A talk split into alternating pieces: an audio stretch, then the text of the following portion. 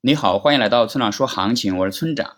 现在是北京时间八月二十三日的上午八点零一分，BTC 即时价格四九三二零 U。我们先来看今天的行情，BTC 再次回测四万八千点未破，说明后市大概率还是要上攻五万到五万一这一阻力区间的。那能否放量突破这里，开启牛市？本周大概率就会有结果了，我们不妨拭目以待。那呢趋势上。中长期都是多头趋势，那短期的多头趋势也即将形成，那日内有继续上攻的动能。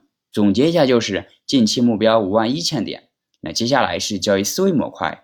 我们知道，大部分时候行情都是无序震荡的状态，而耐心等待就是我们最常做的事情。那没有出现自己的交易信号时，要耐心等待；开单之后要耐心等待；别人盈利但自己没有盈利时，更要耐心等待。可以说，一年三百六十五天。有三百天以上都是需要我们耐心等待的。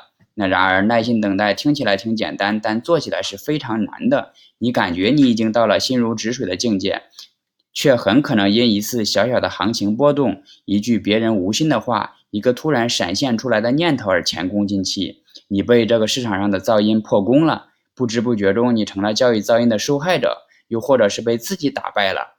因此，在你学会盈利之前，一定要先学会耐心等待。特别是对于那些有过不按策略操作但也侥幸挣到大钱的人来说，他们更容易相信运气而否定交易系统的重要性。要知道，交易不是看一时的得失，而是跑马拉松，谁跑得尽可能的远，谁就有机会赢。